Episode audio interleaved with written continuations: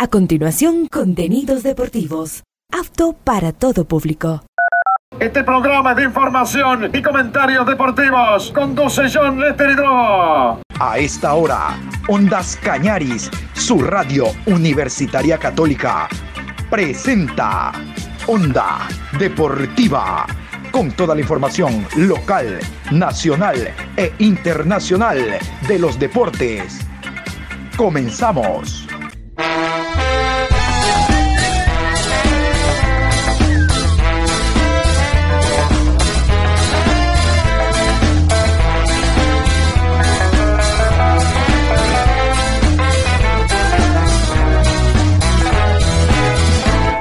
Ahora vamos a bailar para cambiar esta suerte. Si sabemos gambetear para ausentar la muerte. Vamos a bailar para cambiar esta suerte. Si sabemos gambetear para ausentar la muerte. Hola, ¿qué tal? ¿Cómo les va? Buenas tardes, qué gusto saludarlos iniciando esta hora la programación deportiva Hoy lunes 20 de noviembre, programa 1318 a lo largo del día. Estamos ya a puertas de la eliminatoria suramericana. El día de mañana, ustedes saben, se va a jugar íntegramente esta nueva fecha, la sexta, y luego paralizamos hasta el próximo año. Eh, parece que en el mes de septiembre volvemos a la eliminatoria suramericana. Yo quiero comenzar destacando los encuentros, los partidos, hablando de las autoridades designadas por Conmebol, las cuartetas arbitrales, el VAR y todo lo relacionado a los partidos que se van a jugar el día de mañana. Para nosotros el más importante será Ecuador ante Chile, pero a nivel de América ese Brasil-Argentina, el clásico sudamericano, sin lugar a dudas que es la atracción más grande que hay de esta fecha en el cierre de la eliminatoria 2023. A continuación, los árbitros y horarios de la eliminatoria rumbo al Mundial. Martes 21 de noviembre, 18 horas. Paraguay recibe a Colombia. Ciudad de Asunción, Estadio Defensores del Chaco. Juez central Jesús Valenzuela. Asistente 1, Jorge Urrego. Asistente 2, Alberto Ponte. Cuarto árbitro, Yender Herrera. En el bar, Juan Soto. Asistente de bar, Carlos López, venezolanos. Asesor internacional, Ángel Sánchez de Argentina. Y en la calidad, Juliano Bozano de Brasil. 18 horas con 30. Ecuador se enfrenta a Chile. En la ciudad de Quito, Estadio Rodrigo Paz Delgado. Juez central, Anderson Daronco. Línea 1, Rafael Alves. Línea 2, Nailton Souza. Cuarto árbitro, Braulio Machado. En el bar, Rodrigo Guarizo. Asistente de bar, Rodrigo D'Alonso, brasileños. Asesor internacional, Juan Lugones, de Bolivia. En la calidad, Juan Cardelino, de Uruguay. 18 horas con 30, Uruguay se enfrenta a Bolivia. En la ciudad de Montevideo, Estadio Centenario. Juez central, Kevin Ortega. Asistente 1, Michael Orue. Asistente 2, Jesús Sánchez. Cuarto árbitro, Michael Espinosa. En el bar, Diego Aro. Asistente de bar, Johnny Bocio, peruanos. Asesor internacional, Juan Corozo de Ecuador. En la calidad, Emerson Carballo, de Brasil. A las 19 horas con 30, Brasil se enfrenta a Argentina. En la ciudad de Río de Janeiro, estadio jornalista Mario Filo Maracaná. Juez central, Piero Massa. Asistente 1, Claudio Urrutia. Asistente 2, Miguel Rocha. Cuarto árbitro, Felipe González. En el bar, Juan Lara. Asistente de bar, Edson Cisternas, de Chile. Asesor internacional, Darío Ubriaco, de Uruguay. Y en la calidad del video, Víctor Carrillo, peruano. Culmina la jornada número 6 de eliminatorias el martes a las 21 horas cuando Perú se enfrente a Venezuela. En la ciudad de Lima, Estadio Nacional. Árbitro central Darío Herrera. Asistente 1 Cristian Navarro. Asistente 2 Maximiliano del Yeso. Cuarto árbitro Andrés Merlos. En el bar Jorge Baliño. Asistente de bar Héctor Paleta, argentinos. Asesor internacional, Juan Zorrilla, Paraguay. Y en la calidad, Wilson Ávila de Ecuador. Vámonos con la tabla de posiciones, así se encuentra al momento la tabla de posiciones de la eliminatoria. Aquí están los números, cómo están eh, posicionados los distintos equipos en estas cinco primeras fechas. Primero Argentina, 12 puntos más 5. Segundo Uruguay, 10 puntos más 5. Tercero Colombia, 9 puntos más 2. Cuarto Venezuela, 8 puntos más 3. Quinto Brasil, 7 puntos más 2. Sexto Ecuador, 5 puntos más 1. Séptimo Paraguay, 5 puntos menos 1. Octavo Chile, 5 puntos menos 3. Noveno Bolivia, 3 puntos menos 7. Décimo Perú, 1 punto menos 7. Vámonos con los goleadores, vamos con los goleadores. Al momento los romperredes a nivel de América, distintas selecciones marcan también su nombre en cuanto a goleo. Aquí no está metido Perú, Perú no está metido aquí. Si todavía no marca, tiene cero polito cero. Los goleadores de la eliminatoria suramericana son estos. Con tres goles, Lionel Messi de Argentina y Nicolás de la Cruz de Uruguay. Con dos goles, Salomón Rondón de Venezuela, Núñez de Uruguay, Neymar Brasil, Rodrigo Brasil y Torres de Ecuador.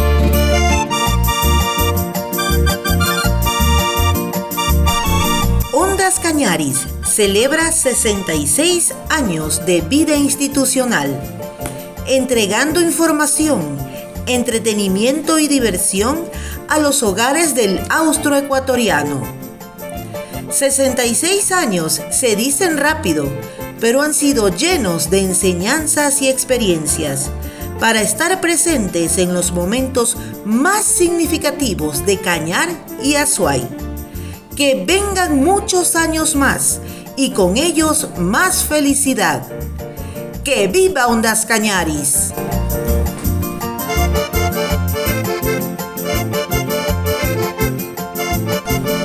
Y hablando de la eliminatoria suramericana, como ustedes han escuchado, el último partido será de esta sexta fecha y el último de este año entre las selecciones de Perú y Venezuela allá en el Estadio Nacional de Lima.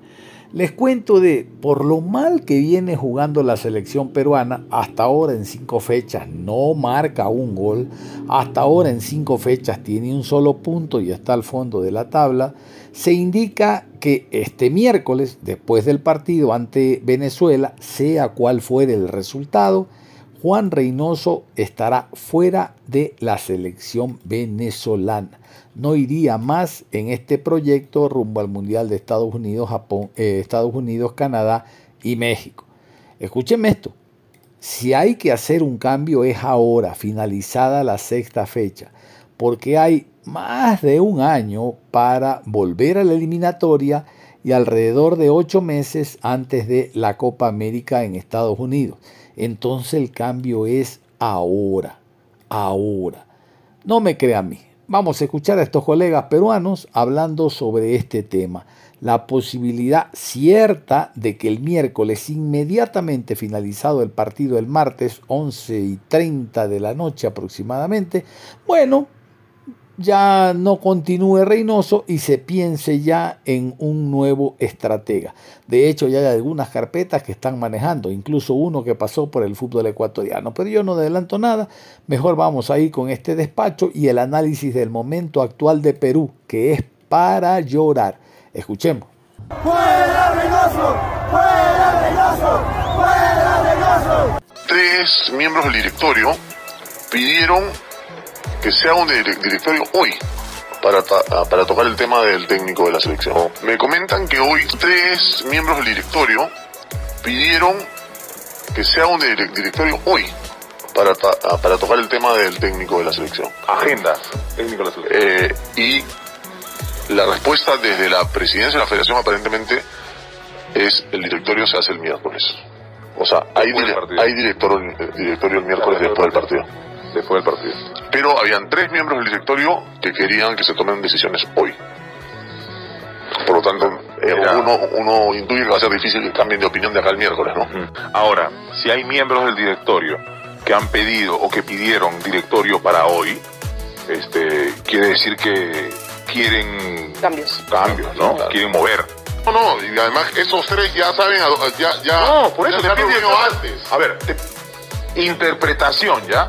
No es información. Si tres miembros de tu directorio que va a ser para el miércoles te dicen para hacerlo, no, miércoles no, hoy. ¿Por qué es? Claro, porque están... Eh, No, porque quieren cambiar, porque están- quieren cambiar de entrenador, claro. Quieren cambiar de entrenador y tienen el mismo pensamiento. Claro. Los Y- tres han juntado antes. Y eso va a ser, y eso va, eso del miércoles habrá que ver, ¿no? Que creo, y la mayoría coincide, eh, va más allá de lo que pase con Venezuela, ¿no? Ahora, y, y la sensación es que, que ya hay mucha gente cuestionando la, a- a este- al comando técnico, ¿no? Yo creo que la sensación es que lo sacan después del partido con Venezuela. Es la sensación. No, sea cual sea el resultado. Ah, Eso, pero el martes tenemos que ganar, sí o sí, son tres puntos. Lo que nos viene en 2024 es bien bravo, ¿ah? Es Colombia en Lima, Colombia, claro. Ecuador en Quito, Uruguay en Lima, Brasil de visitante, Chile en Lima y Argentina de visitante. Es durísimo. Recién los últimos seis partidos, uno podría decir que ahí hay algunas algunas fechas un poco más Pero favorables. ganar pero, ah, pero aparte, jugando como estamos jugando hoy día, es difícil. eh, a jugar contra la Sub-23 también se hace difícil. O sea, contra quien juegues es difícil para la selección jugando como hoy. este, jugando como, como jugamos hoy día, sí, o sea, que gane como gol de oreja, lo que sea, o sea, que se gane nomás. Y Eh, es que no es que no vamos a mejorar porque me parece que la palabra de Juan no está calando en el jugador. Creo que no está llegando bien el mensaje. Yo- y, y hay un tema, y siempre en el fútbol lo hemos hablado, ¿no? Hay un tema del jugador.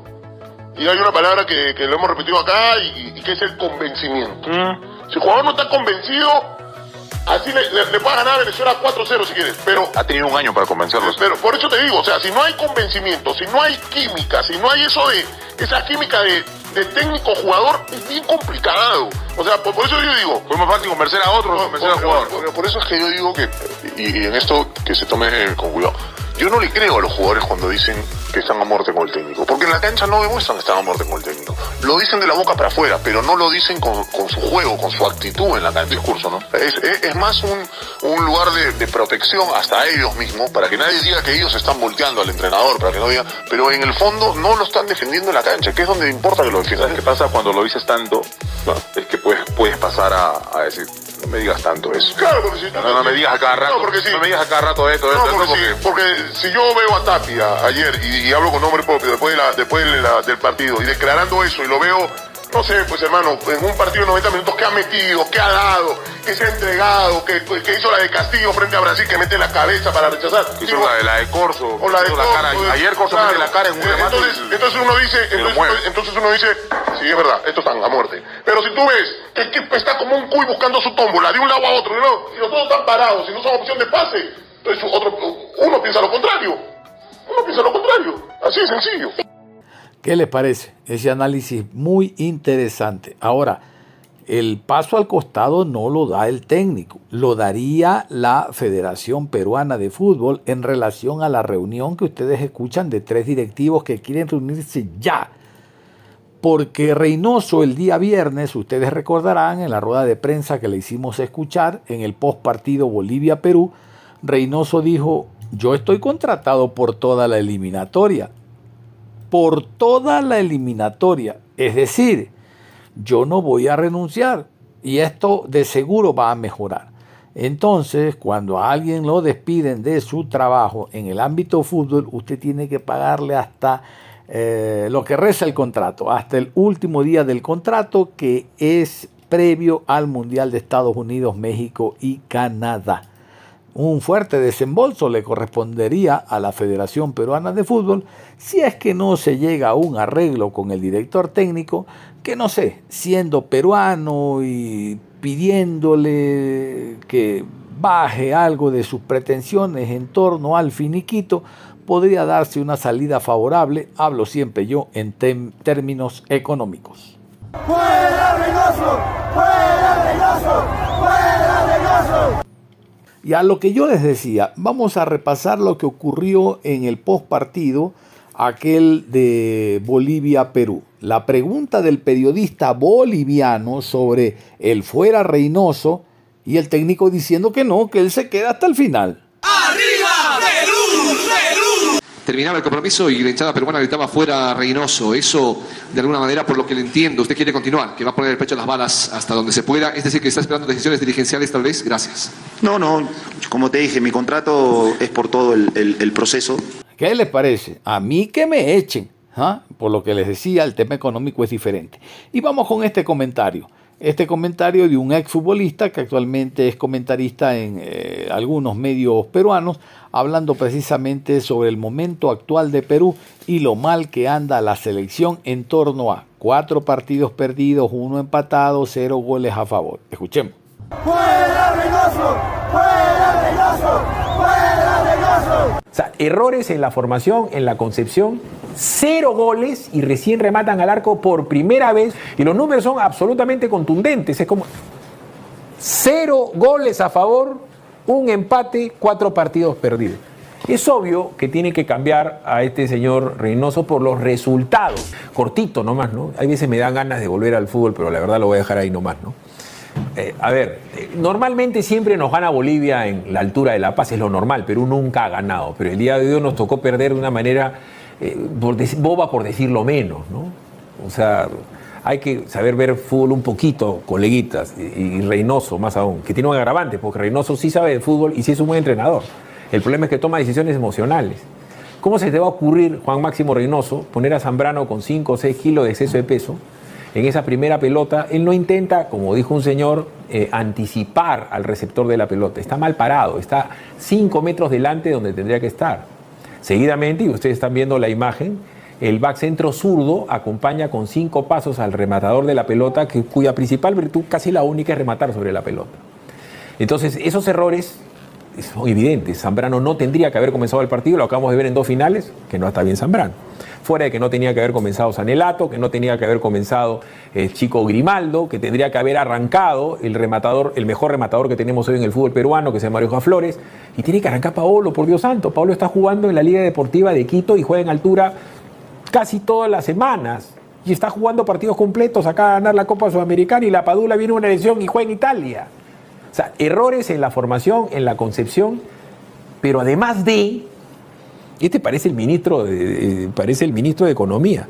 La Padula pateaba al arco en el minuto 571. Por primera vez rematas al arco. Yo no conozco el fútbol sin arcos, pero parece que Reynoso sí, o esta selección. Cero goles y recién rematan al arco por primera vez un cabezazo facilito que baraja un arquero de un equipo boliviano, que no es nada el otro jueves. Es más, ni siquiera jugamos de visitante. La mitad eran peruanos y hasta la publicidad parecía el monumental, porque todas las marcas eran peruanos. Y los números son absolutamente contundentes, es como el tercer trimestre que tenemos en la economía peruana, ¿no? Cero goles a favor, un empate, cuatro partidos perdidos. Es obvio que tiene que cambiar a este señor Reynoso por los resultados, no por simpático o por antipático. Si fuera por mí, si tuviéramos la plata, traigo al más antipático de todos los entrenadores del mundo, que es Mourinho, y te va a sacar resultados. Antes estaba Trapatoni, que era antipático, Bilardo, que era antipático. Para ser simpático, que se case con tu hermana. Pero la desgracia que tenemos en el Perú es que no queremos ver la realidad ni en el fútbol ni en la política. Tiene que irse el entrenador este, Reynoso, lo dije de, la tercera fecha, que debe irse. Hemos hecho en cinco partidos cero goles, no tenemos ni un ataque prácticamente, prácticamente, solo el palo de Guerrero nada más. Y estamos tan mal, imagínate, jugamos con un delantero que ya tiene casi 40 años como Guerrero. Y... El punto es muy sencillo, se han equivocado con Reynoso. ¿Me entiendes? Y yo era lo que decía hasta la semana antepasada. Dale la oportunidad. Como le dice a Gareca, bueno, ya se la dimos pues y volvamos a poner la tabla. Volvamos a poner la tabla. ¿Ya? Porque todo el mundo ahorita dice Gareca a la selección, Fosati a la selección. Pongamos la tabla de los pobres. Acá, por favor, en full. Nuestra tabla es de acá para abajo. Esa es la tabla que Paraguay nos importa. La tabla de nosotros, póngame en full acá. O perdón, ponme a mí. La tabla de los pobres es esta. Perú hoy por hoy va a competir con Brasil, va a competir. No, la realidad de Perú es que tiene que competir con Paraguay, con Chile, con Bolivia. Esos son los rivales directos. Y, no es tan complicado. Para quedar séptimo y el repechaje. repechaje. Séptimo. Ahora tenemos un medio cupo más. O sea, está más fácil. ha perdido credibilidad contra sus propios jugadores, porque si tú a los jugadores los pones y los sacas, ¿no es cierto? Es parte de tu chamba, poner y sacar. Pero cuando tú dejas de ser titular, es diferente. Cuando tú tienes una base, el equipo de, de- de- de- de Gareca en determinado momento lo podías recitar, así como si fuera company, ¿no? Entonces, si yo les pido a cualquier hincha, inclusive a los que consideran que Reynoso ha sido un buen jugador, como en mi caso, que es muy buen técnico como en mi caso, pero no la ha hecho. O sea, si quieres cambiar la historia, sí la cambias. Pero este señor no tiene, eh, la selección no tiene cuatro o cinco años como Willax. Tiene solamente un año más, lo que falta en la eliminatoria. Y sí se puede cambiar, hermano. Sí se puede cambiar. Castillo, ¿cuánto duró? un año, siete meses. Y el Perú iba a ser una desgracia. Ya cambió Castillo, ahora de repente hay que cambiar a la Boluarte, ¿no es cierto? Hay que comenzar a pensar, hay que mirarlo así. Entonces, lo que les quiero decir a todo el mundo es que la gente está muy triste, está muy dolida. Señores, todavía podemos ir al mundial, no es tan difícil. Miren lo que le estoy diciendo, no es tan difícil.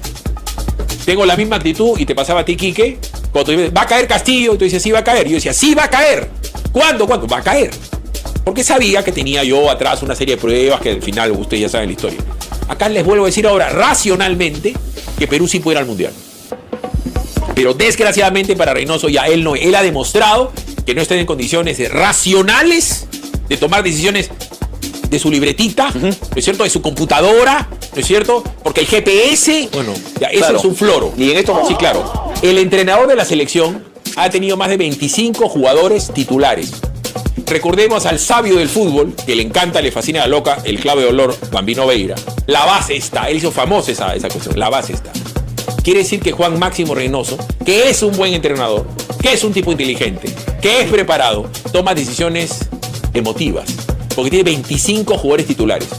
¿En cuántos partidos? En 5. En 5. Quiere decir que el señor tiene claro quién es el arquero. No tiene claro quiénes son los dos backcentros, porque ha cambiado varias veces de backcentro. No tiene claro quién es el lateral izquierdo, porque ha cambiado varias veces el lateral izquierdo. No le queda absolutamente claro que Advíncula tiene que ser inamovible. En costa, sierra, selva, montaña, salvo que Advíncula se le haya gangrenado una pierna, que no es el caso, no puede dejar de arrancar. Los volantes centrales tampoco los tiene claros. Porque además no solamente basta decir, es el primer razonamiento, decir, oye, tiene 140 de glucosa. Para eso están los médicos que te dicen el por qué tienes ese 140 y qué tienes que medicar. Entonces, si no tenemos los mismos volantes centrales, quiere decir que no tiene claro quiénes son los volantes centrales. No tiene claro quién es el volante por derecha y el volante por izquierda. ¿Cierto? Tampoco tiene claro quién es el primer delantero y el segundo. Si no tiene claro tantas cosas, ¿cuál es la conclusión, el razonamiento Y no tiene, y no tiene, digno del CADE? Y no tiene claro tampoco cómo plantear un partido eh, de visitante y de local. No lo tiene claro, menos en altura. Señor, Juan Reynoso ha hecho su carrera en base a decisiones racionales y futbolísticas. Él ha venido acá y no ha superado el trauma de ser un muchacho de barrio, haber tenido un éxito económico. Sigue siendo el mismo Juan Reynoso que soñaba con tener un BMW y lo dijo como el de Oblitas. Y sigue enfrentado con la prensa y con sus diablos y cree que la gente le tiene envidia. Y el señor se bronquea con su sombra. Porque acá en el Perú tiene ese trauma. No ha superado, no ha madurado futbolísticamente entre tumbes y tacas. No toma decisiones emotivas, porque no es racional, pues. Juan Reynoso, todo lo que yo te he dicho, lo sabe. Reynoso tiene un tema de madurez futbolística, entrenadoril, si cabe el término, con el perdón de Marta Hildebrand que está dando vuelta en su tumba. Entonces ese es su tema. Porque todo lo que hemos dicho nosotros, para los que saben de fútbol, que son muy pocos, muy pocos. Señor, los comentaristas de fútbol del Perú no saben de fútbol, el 99% no saben dónde está parado. No tienes que criticar a Reynoso porque es buena gente o mala gente. Trata a Reynoso con el rigor que trataste a Gareca. ¿Me entiendes? Pero Gareca tenía múltiples errores, tampoco sabía parar los equipos ni hacía bien los cambios, pero sí tenía una base. Eso sí, tenía una base.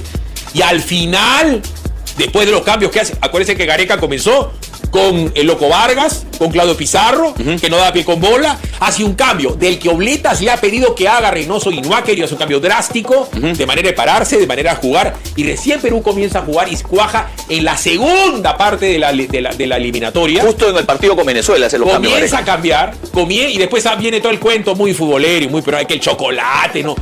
No era chocolate, hermano, era un té piteado la primera parte de la eliminatoria. ¿Qué es lo que te quiero decir con eso? Que sí da para un cambio de timón, que sí da para un cambio de timón, pero el cambio de timón tiene que ser ya, ¿no?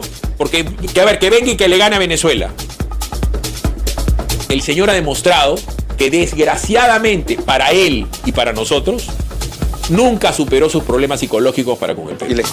Chile ha ganado uno, Bolivia ha ganado uno, Ya Perú, ninguno. Chile y Bolivia, sus partidos ganados son con Perú. Correcto, correcto. A ver, los partidos empatados, es decir, ¿qué cosa es empatar para las ciencias exactas, para la tablita de Reynoso? Es cuando no ganas o no pierdes. Entonces, cuando menos los dos, dos de los rivales que están encima de Perú han podido empatar dos veces. Dos veces. Bolivia solamente ha ganado un partido. ¿A quién le gana Bolivia? A Perú. A, Perú. a nosotros. Lo mismo Chile. Ya, y Bolivia no ha podido empatar ninguno jugando en altura. ¿Correcto? Cero empate, cuatro derrotas. O sea, la tabla es, no solamente es mala, es maldita para nosotros, porque tenemos cero partidos ganados, cero goles, y recién ayer, por primera vez, dio un cabezazo el señor eh, Lapadula, gracias a al ministro de Cóndore, en el minuto 571. Y después de escuchar todos estos detalles de la selección peruana, nosotros nos vamos a ir a la pausa y al regresar vamos a continuar hablando de la eliminatoria suramericana, de los partidos y de cómo se preparan las distintas selecciones para esta fecha que se va a jugar íntegramente el día de mañana. Vamos a la pausa y regresamos. Onda Deportiva.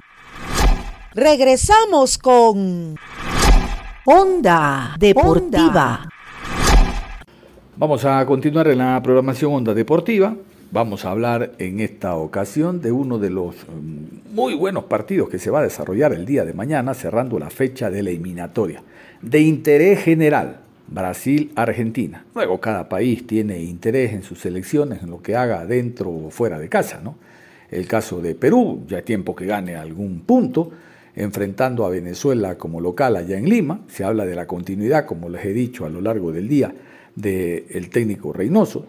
Para Venezuela será importante seguir no perdiendo al margen de haber empatado como local en Maturín ante Ecuador. Así que cada uno de los partidos, cada uno de los encuentros guarda interés. Pero reitero, en el universo, el partido Brasil-Argentina viene a ser un encuentro digno de destacar y llamativo, por cierto.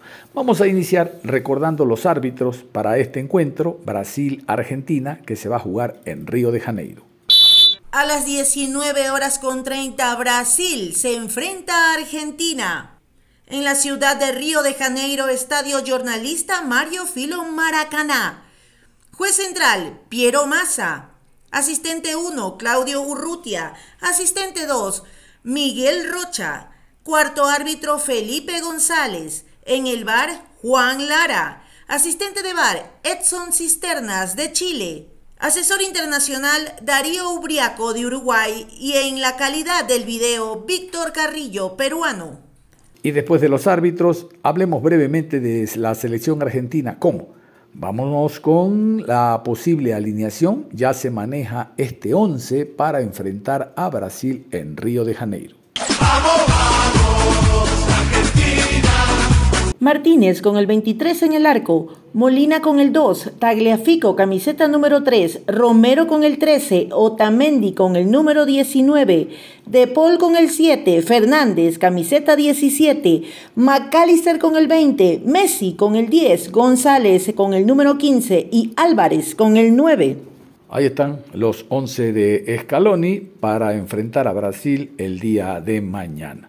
A ver, no les voy a dar la selección brasileña porque vamos a continuación a hacer contacto con Paulo Martín, él es periodista brasileño, en algunas ocasiones ya ha estado con nosotros en la programación, hablando de Fluminense, Flamengo, de Fortaleza, todos por temas Libertadores Suramericana, donde han participado nuestros equipos.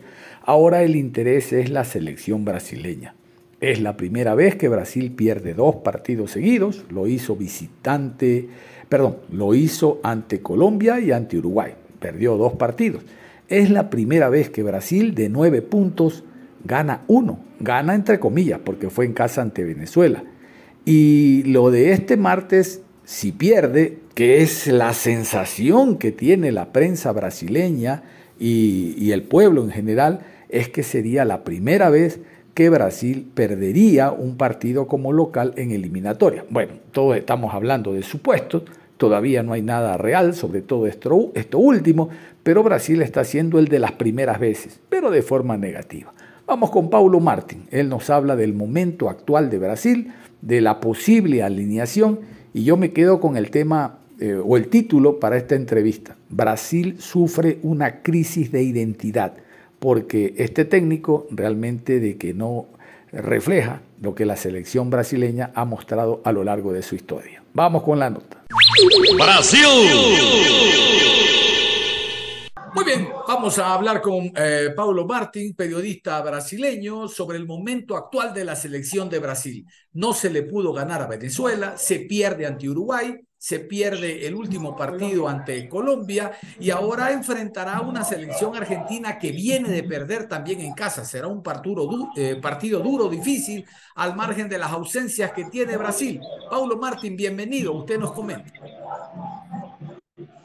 Muchas gracias, Juan. Muchas gracias a todos los que nos acompañan en ese querido programa. Es siempre un gusto estar más una vez acá, hablando de lo que a nosotros sudamericanos nos gusta, ¿no? que es el fútbol y sobre todo de lo que es uno de los temas del fútbol hoy en día, que es la selección de Brasil. Claro, hay temas para muchísimo tiempo más allá de que se respete el programa y de que se va a hablar después de esta videollamada, pero hay mucho que hablar de Brasil, eso sí. Claro que sí. El momento actual, ¿cómo lo analizan ustedes? Perdona, ¿puedes repetir? El momento actual de la selección brasileña, este no ganar partidos, algo no visto en eliminatorias anteriores en Brasil. ¿Cómo ustedes lo analizan? Bueno, yo arranco ese análisis no hablando desde mi perspectiva, sino de la perspectiva de la gente. La gente sigue descreída de esta selección brasileña, ¿viste? Ah, ya se sabía desde abril del año pasado, o sea, antes del Mundial, que Tite dejaría de ser el entrenador pasado del Mundial de Qatar. Eso ya se sabía. Ah, mientras tanto, la Confederación Brasileña de Fútbol no partió a encontrar otro entrenador en ese medio tiempo, fue una cuestión preocupante, no se sabía, se quedó con el rumor de Carlo Ancelotti que todavía no se lo confirma ah, y, que hasta ahora no se confirma tampoco, y de tapón se lo creó, ah, se hizo, se lo creó, la verdad, para que se comprenda bien, Ah, se puso uh, el, cargo a Fernando Divino, que es el entrenador de Fluminense, que toda la gente de Brasil le tiene, uh, no solo de la prensa, como la gente que mira el fútbol, como un entrenador que, que sabe eh, poner un equipo a jugar de forma ofensiva, que le gusta a esa cosa de juego bonito de Brasil, lo, que mu mucha gente habla de jugar bien a la pelota, Uh, que es un diferencial. Pero además de todo eso, uh, hay una diferencia muy interesante de que Fernando Diniz, cuando llega a la selección brasileña, se sabe que es su desafío más grande en la carrera, aunque su laburo vaya a terminar antes de la Copa América por cuenta del contrato que tiene con la selección hasta antes de la Copa América de Estados Unidos. Uh, se sabe que, que, que, no se queda, prácticamente no se queda, a no ser que la Confederación se le renove pero la, selección brasileña tuvo muchas cosas eh, de, su actual realidad eh, pensadas y habladas en ese partido eh, en cuanto a Colombia. Se lo hago el paralelo. La selección de Brasil arrancó jugando un verdadero partidazo. La gente toda la vio, con Vinicius Junior adelante, con Rodrigo, haciendo un juego espectacular. Nadie, nadie, nadie se lo contesta que podría ser dentro de una parte del juego, la una de las mejores versiones que podría llegar a tener Brasil jugando, hasta el 1-0, que fue un 1-0 tempranero, con dos finalizaciones, ya estaba, ya lo hacía el 1-0 con, con, ese gol tempranero en Barranquilla, así que mucha gente ya se lo pensaba, este es el fútbol de Brasil, es, ahí está el pentacampeón mundial, el equipo de Fernando Diniz, porque Fernando Diniz eh, quiso en ese poco tiempo poner su, su, fase, poner su cara en la selección brasileña, tanto que convocó por primera vez y, y, se le puso como titular a André, que fue uno de los volantes titulares y también campeón de la Copa Libertadores el último día 4 en el Maracaná ante Boca Juniors. Así que se vio esa cara, pero también se vio la cara negativa de Fernando Diniz y también la cara negativa de la selección brasileña, que Brasil no tiene opciones defensivas, Brasil está muy, pero muy mal de defensa, no renova los centrales, los laterales no están nada buenos, solamente Emerson Royal fue el único lateral derecho convocado para esta data FIFA y al mismo tiempo el equipo que intenta salir jugando con cortos pases no le logra salir. Es un equipo que no labura bien a la pelota. Así que enfrenta algunas dificultades de la defensa, pero ya no por culpa de Fernando Diniz. Ya tenía jugadores débiles en la defensa. Pero además de todo eso, no logró uh, encontrarse con ese estilo de Fernando Diniz que a algunos les gusta del medio para adelante y del medio para atrás casi llega a ser un desastre. Vale imaginar que por un poco falla uh, Boca Juniors, que tiene una de las versiones más uh, extrañas, se lo hablo porque no es aquel equipo de Carlos Bianchi de otros tiempos, le pudo empatar a Fluminense en su propia cancha a pesar de ser una final única de Libertadores. A ver, según el periodista Paulo Martí, con el cual estamos conversando, me dice que el primer factor es no haber encontrado el reemplazante ideal después de la salida de Tite.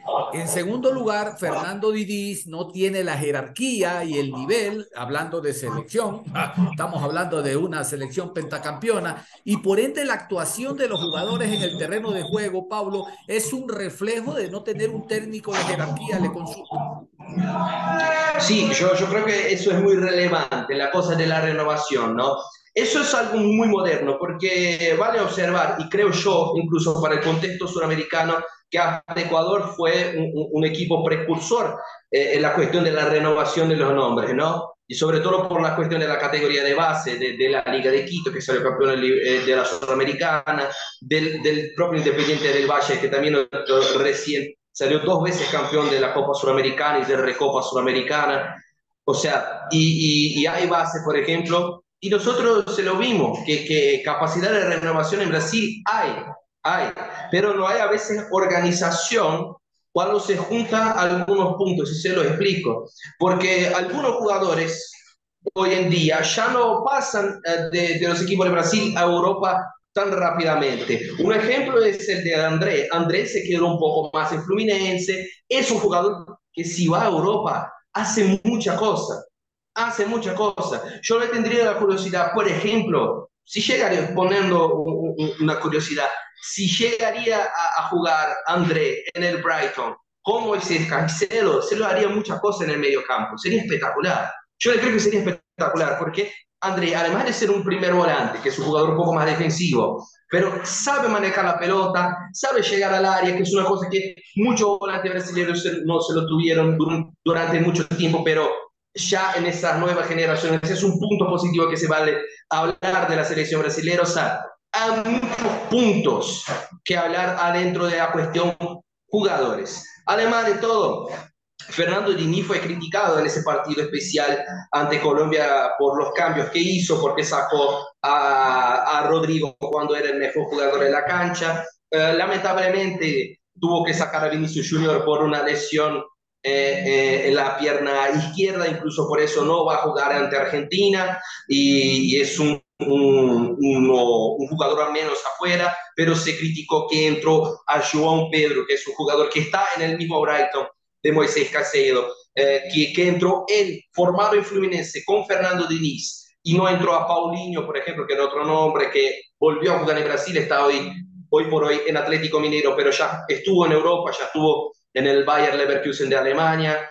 O sea, eh, a Brasil no le falta opciones y parece que es una cosa de siempre, nunca le faltaron opciones pero a veces la cuestión del cambio, entró ese, no pasó ese, ese no fue llamado, aquel otro no pasó, es una cosa de siempre en la selección brasileña. Se lo va a criticar estando Fernando Diniz, se lo criticó con esta batita y se lo va a criticar si viene hasta Ancelotti, Guardiola, Zidane, lo que venga. Lo que venga, siempre se va a criticar uh, un jugador que no fue llamado, un cambio de acá, un cambio de allá, pero la verdad es, la selección brasileña hoy por hoy sufre a una crisis de identidad y algo se lo quiere dar a Fernando Diniz, porque si llega Fernando Diniz, por, por, lo menos a mi gusto, si llega Fernando Diniz solamente a estar un año que es su contrato en la selección brasileña y después se va, uh, no, no, no, no le va a agregar prácticamente nada, porque va a poner su filosofía, los jugadores, uh, por, esa por esa complejidad, de filosofía, uh, se atrapan a su juego, se lo atribuyen a su juego y después,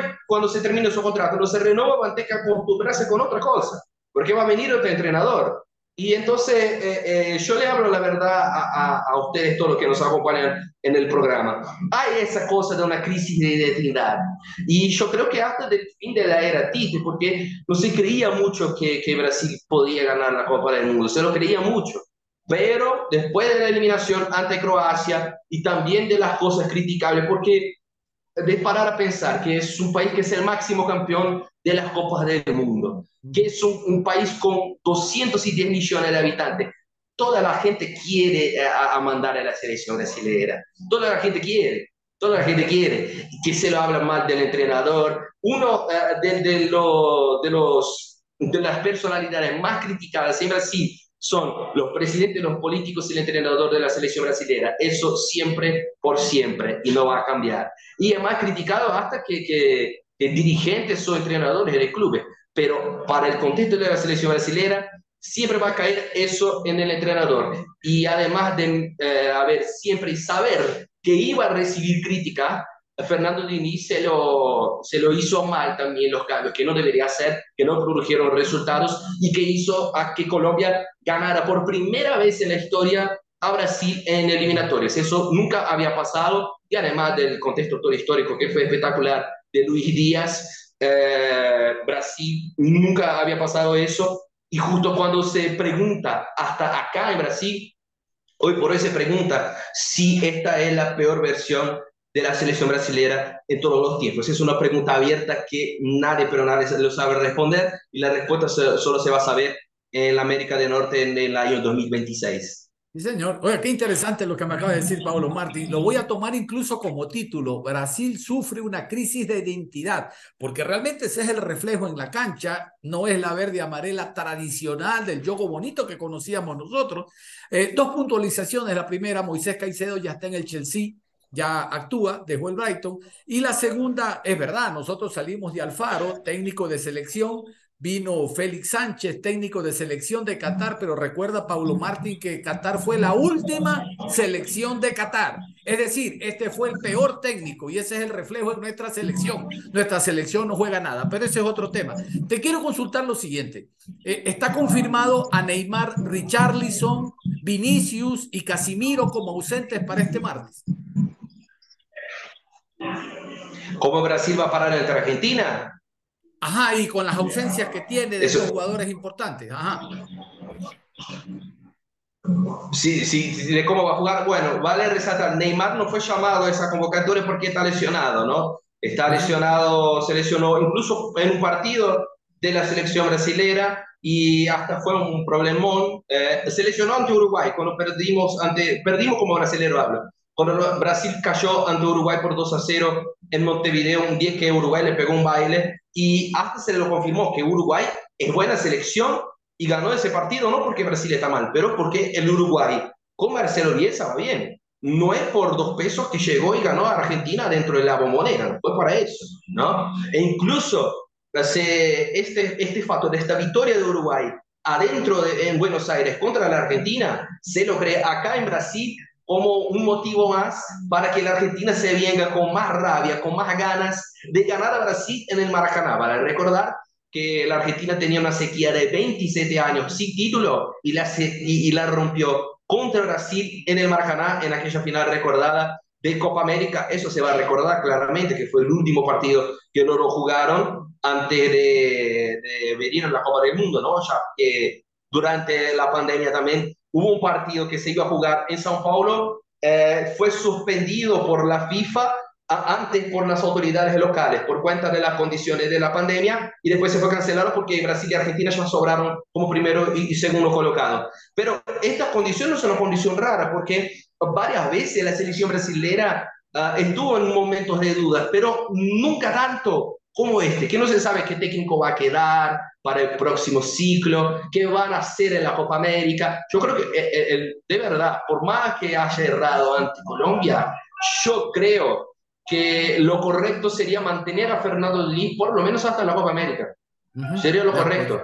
Y yo te hablo, ah, si llega Argentina hasta a golear en el Maracaná, no es cosa para sacarlo a Diniz, no es cosa, porque la culpa se la tiene la, la gerencia del CBF, que tuvo más de un año y medio, señores, más de un año y medio para seleccionar un entrenador y, y todavía no, lo hicieron, todavía no lo hicieron. Tanto que Fluminense eh, y, Brasil son los dos eh, servicios que, tú, que tiene Fernando Diniz. La suerte, la suerte que tiene la CBF, la Confederación Brasileña de Fútbol, es que la sede de, de la Confederación se queda también en Río de Janeiro, que es la ciudad de Fluminense incluso. Pero Brasil, con, con todos esos, esos problemas ante Argentina, que la gente se lo tiene, que Argentina va a ganar, la gente en Brasil lo tiene sentado, Argentina va a ganar ese partido sí o sí. La gente acá cree, y eso es imposible porque Brasil nunca, pero nunca en la historia perdió en casa durante las eliminatorias de la Copa del Mundo. Eso nunca en la historia pasó. Nunca. Y además agrego otro facto, que ante Colombia, después de haber perdido ante Uruguay, fue la primera vez que Brasil perdió dos partidos seguidos en las eliminatorias de Copa del Mundo. Fue la primera vez que pasó eso. O sea, es un momento más, de los más raros que pasa en la selección brasileña. Y además con estos problemas, sin Neymar, sin Vinicius Junior, pero yo creo que, que Diniz no va a montar muchas cosas diferentes. Para mí, dentro de los datos que tengo, Brasil va para ante Argentina con Alisson en el arco, más una vez, aunque se esté criticado, pero va para Alisson en el arco, Uh, Emerson Royal en la defensa, hace doble de defensa Marquinhos en, en los centrales, uh, Marquinhos, uh, Eder Militao y en la lateral izquierda otra vez el muy criticado Renan Lodi del Nottingham Forest.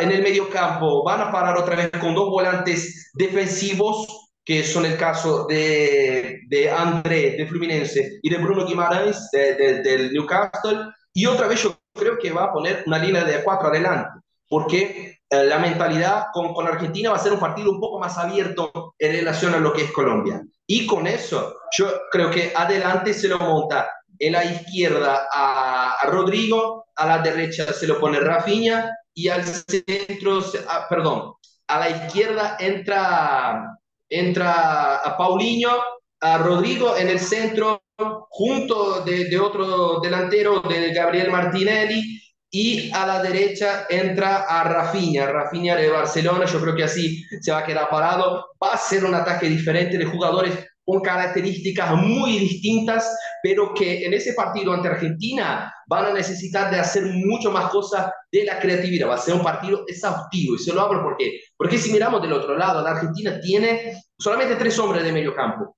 pero tres hombres que ya juegan y son entrenados por Scaloni ya hace mucho tiempo, ya hace mucho tiempo, o sea, por lo menos si vos pensás en un momento de ataque, Brasil va a estar bien porque va a ir con mucha gente el ataque, pero en un momento de defensa puede sufrir. ¿Y por qué? Porque van a quedarse por lo menos cuatro hombres adelante y en la vuelta van a venir los tres hombres de medio, vamos a poner a McAllister, Paredes y Rodrigo de Paul contra los dos eh, defensores, contra los dos eh, mediocampistas de defensa.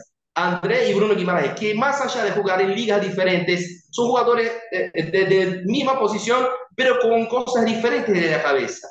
¿Comprende? Con pases más diferentes y que pueden estar aún más aislados en relación al ataque de lo que estuvo contra Colombia. En la hora que yo vi la formación, yo dije, no, no, no puede ser que Diniz haya, haya hecho eso. Porque eh, para un equipo que no tenía un jugador para, para poner ahí y armar el partido, no tenía un 10 un 10 de función. Brasil no tuvo un 10 de función. Y yo se lo hago. Desde Kaká, en, en, Sudáfrica 2010, Brasil prácticamente no tiene un 10 que sea un 10 de origen. No, no lo tiene. No lo tiene. Y otros equipos de Sudamérica también se lo sufrieron muchísimo tiempo con eso muchísimo tiempo. Hasta porque, y, el fútbol también se puso mucho eso de que ah, ya no existen camisas 10 como antes, que el fútbol es un poco más diferente, pero un nombre para parar la pelota en el centro de la cancha y saber girarla de un lado al otro, de saber encontrar un delantero bien parado en el ataque, eso es diferente. Y Brasil, siendo Brasil, se lo tiene a jugador como eso. O, eh, en la transmisión oficial para acá en Brasil, se lo preguntaron, ¿por qué se lo llevan a Rafael Veiga, jugador de Palmeiras? ¿Por qué se lo lleva si se queda en el banquillo? Si no entra. La pregunta se queda ahí, porque eh, Fernando ni no lo pone. No lo pone. En su esquema, hasta porque a veces juega así en Fluminense, se lo haría más sentido sacar a un jugador de ataque, ya que va a jugar con dos delanteros adelante, centralizados, hace sentido que se lo saque a uno y que se lo ponga a un, mediocampista. Porque el Fluminense del medio campo adelante lo juega así, lo juega con dos mediocampistas uh, parados más atrás, el caso de eh, otro Martinelli, Mateus Martinelli, y André, ese mismo André que juega en la selección brasilera, uh, el 10, eh, Paulo Enrique Ganso, que ya jugó en Santos con Neymar hace muchísimo tiempo, en la derecha para uh, el jugador El Keno, o a veces va a Lima, del otro lado, el colombiano John Arias. Y adelante Germán Cano, el argentino Germán Cano, o sea, que incluso pasó por, por, por Colombia, por el Independiente Medellín, donde fue homenajeado durante el paro de la data FIFA, pero de la fecha FIFA, perdón. Pero así queda, eh, comprende. Brasil tiene mucho de esa crisis de identidad que más que lo pega y peor de que tener esa crisis de identidad, no lo sabe cómo va a parar un equipo. Tanto que no sabe cómo ligar la pelota al ataque. Es casi inimaginable, pero está pasando con Brasil. Brasil no sabe ligar la pelota de defensa al ataque. Perfecto. Nada más, mi querido Pablo, realmente valiosísimo no solo los comentarios, sino el aporte informativo, porque nos ha hablado de la posible, de la previa, eh, de la selección argentina, que de la selección brasileña que ubique ante Argentina. Nada más, mi querido Pablo, muchísimas gracias. Nos reencontramos en cualquier momento y lo dejo en la parte final.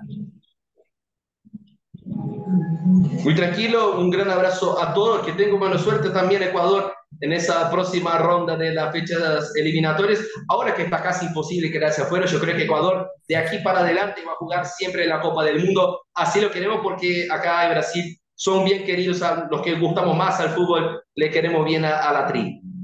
Ojalá, Dios lo oiga. Un abrazo. Muchísimas gracias a Paulo Martín, el periodista brasileño que acaban de escuchar ustedes, dando un punto de vista directo y bastante fuerte a ratos con la situación actual que está atravesando la selección. Quedó claro, ustedes se han dado cuenta, no estará Casemiro, no está Casimiro, no estará el jugador Neymar, no estará Richarlison, jugador muy importante en la delantera de la selección, y Vinicius, cuatro jugadores con experiencia, jerarquía, nivel, que podrían marcar diferencia en el terreno de juego, pero ahora lamentablemente no estarán presentes por lesión. Nos vamos, nada más, un abrazo. Ya llega Isis Bonilla con el resumen de noticias. No se cambien, continúen en sintonía de Ondas Cañaris.